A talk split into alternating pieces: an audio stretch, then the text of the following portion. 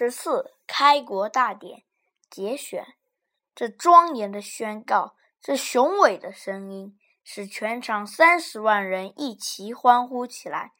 这庄严的宣告，这雄伟的声音，经过无线电的广播，传到长城内外，传到大江南北，传到白山黑水之间，使全中国人民的心一齐欢悦起来。接着升国旗，毛主席亲自按动连通电杆。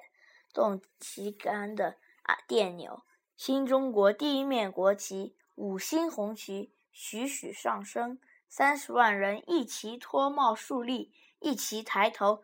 张扬着鲜红的国旗，五星红旗升起来了，表明中国人民从此站起来了。